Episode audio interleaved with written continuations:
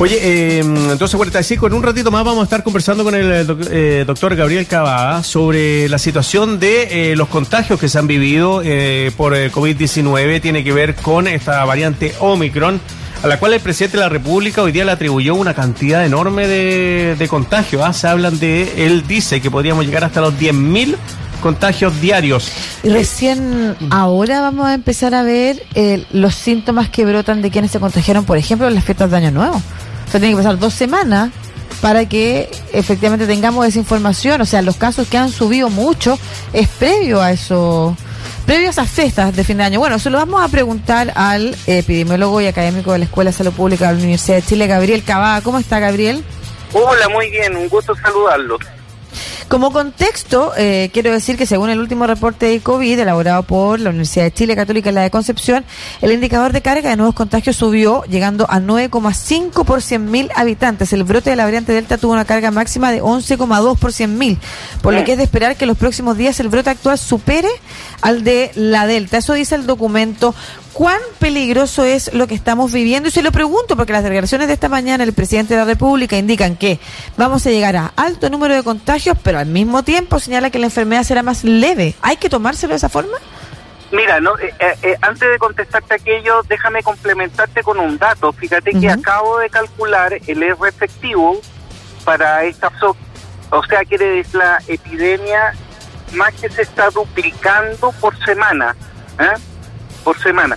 Eso no ocurría desde el inicio de la pandemia que se inauguró con un R efectivo de 4, pero la semana siguiente fue de 2,9 y esto es, es superar por lejos el asunto, así que muy prontamente lo que vamos a tener, digamos, es una, in- una inundación desatada de la cepa Omicron.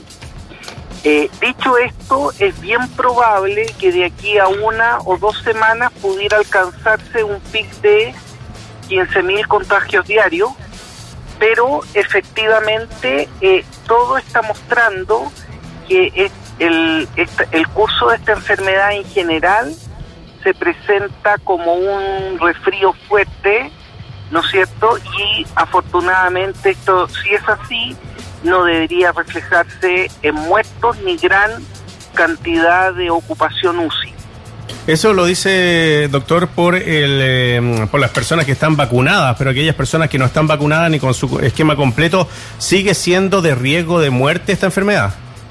Sí, pero sabes que no tanto ¿Mm? por la cepa Omicron, sino que todavía tenemos eh, sembrado en un alto porcentaje la cepa Delta.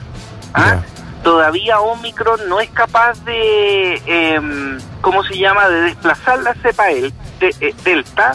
Entonces lo que es peligroso tremendamente es eh, adquirir la enfermedad por Delta y ahí sí que estaríamos en un problema más o menos serio si las personas no están vacunadas porque probablemente ellos van a llegar, eh, al cursar una enfermedad grave, van a llegar a UCI y muy tristemente podrían también desembocar en muertes, ¿no? Sí, porque eh, esa es, esa es la pregunta cuando se señala que probablemente va a ser un resfrío, o así lo sintamos, que todavía hay gente que aparece todos los días en los índices de fallecidos. Todavía hay personas que se agravan y fallecen. Entonces, a mí lo que se me produce, y esa es la pregunta que tengo de base, cuando transmitimos, el presidente de la República transmite, esto va a ser un resfrío, nos vamos a contagiar todos, no sé si estamos llamando al resguardo necesario cuando va a haber gente que va, que va a fallecer igual. Entonces, ¿de qué manera nosotros hacemos una buena comunicación pública que sea proporcional a la gravedad? pero que quizá eh, no necesariamente induzca, o sea, que idealmente no necesariamente induzca a tomarse con cierto relajo el contagio. Tiene toda la razón del mundo. Yo quisiera aquí proponer dos frases. Una, la peor vacuna es la que no se pone. ¿Ah?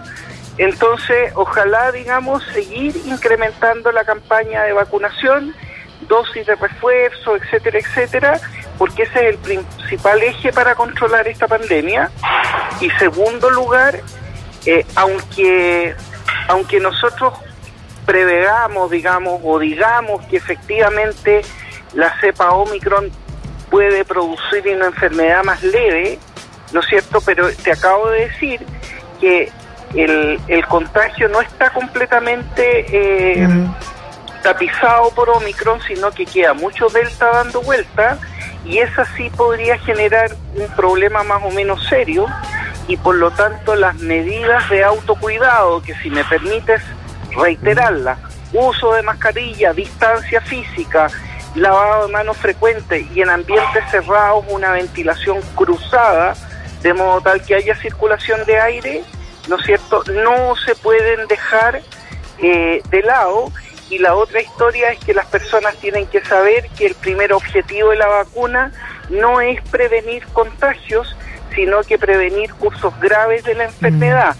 Por lo tanto, es un error decir que por el solo hecho de que yo tengo mi plan de vacunación completo, estoy inmune a no contagiarme. Eso no es cierto. La vacuna protege fuertemente de contagio, cerca de un 70%, previene mucho más enfermedades graves, cerca del 90-95%, pero por lo tanto, como eh, no queremos contagiarnos, nadie quiere contagiarse, la idea es que hay que seguir manteniendo las ideas de eh, las medidas de autocuidado, ¿no? Sobre todo el uso correcto del, del, barbijo. Doctor Cavada, em, bueno, ya, ya, no, ya nos comentó que de aquí a dos, eh, esta semana o la próxima podría darse el pic, pero este pic sería por Omicron y no por Delta. O sea, dada la velocidad de transmisión que estamos observando, claramente eh, está plagándose de Omicron. ¿sí? Pero el llamado es que todavía queda cepa delta dando vuelta y por lo tanto, insisto, ¿no es cierto?, esta cepa delta es capaz de generar una enfermedad grave y potencialmente muerte. y de ahí la necesidad de cuidarnos todavía del contagio. Si nosotros tuviéramos plena seguridad de que el 100% de los contagios están siendo por Omicron, eh, el, el tema, digamos, eh, sería un poco menos grave, ¿no? Si el, problema está en que cuando usted se contagia no sabe con quién se está contagiando. Claro. ¿A usted le parece necesario que tengamos medidas eh, de restricción de movilidad como las que tuvimos el primer año de cuarentena? No, yo creo que a estas alturas, digamos, eh, no, no se justifican incluso, ¿sí? Lo que sí tenemos que seguir insistiendo con las que tenemos, hacer una fiscalización muy exhaustiva del pase de movilidad. Y si usted me permite, actualmente lo, lo se, se está pidiendo pase de movilidad cuando uno va a viajar eh, en interregionalmente o interurbanamente por más de 200 kilómetros, pero resulta que el criterio de los 200 kilómetros más bien está asociado a cuánto uno se demora hacer el viaje. Pero dado que estamos en etapa estival, muchas veces las carreteras atochadas, eh, un viaje de menos kilómetros, por ejemplo un Santiago a Viña, mm. perfectamente puede demorarse de 3 incluso a 4 horas y por lo tanto eh, yo sugeriría que el pase de movilidad fuera exigido en cualquier eh, viaje interurbano independientemente la cantidad de kilómetros que hayan entre los puntos de origen y destino.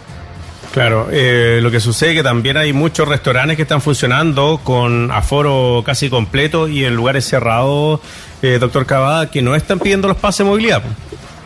Exactamente, y ahí es cuando también apelamos a la responsabilidad de cada uno de nosotros. ¿ah? Eh, que pidan el pase de movilidad no es una joda, es una protección a nosotros mismos.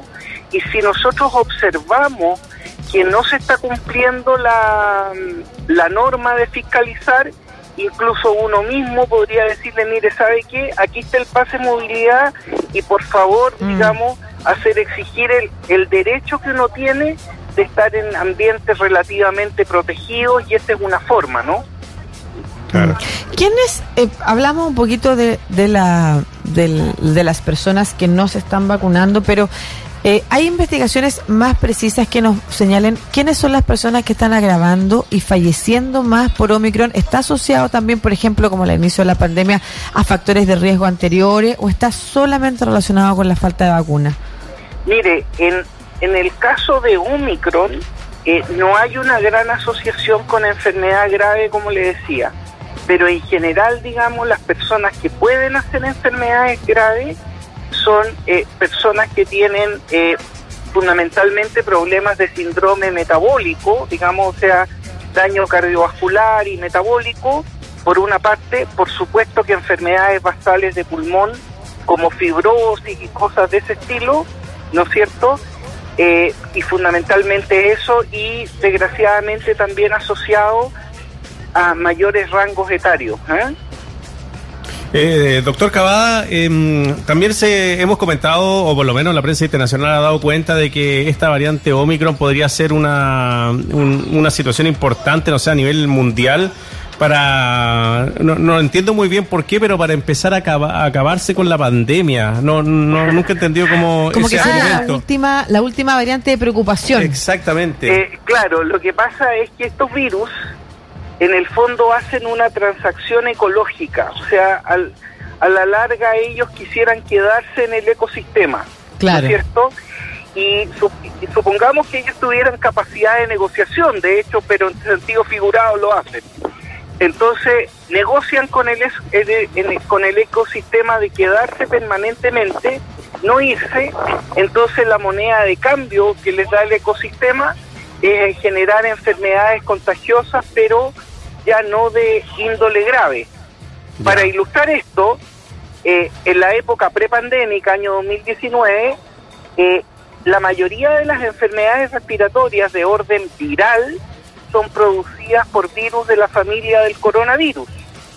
Entonces imagínense que nosotros tomábamos una persona que estaba cursando un, un, eh, eh, ¿cómo se llama? Síntomas de resfrío común, le pesquisábamos este coronavirus y si nosotros hubiéramos hecho una retrospección histórica de ese virus, probablemente hace muchos años atrás ese virus generaba eh, enfermedad grave y letalidad.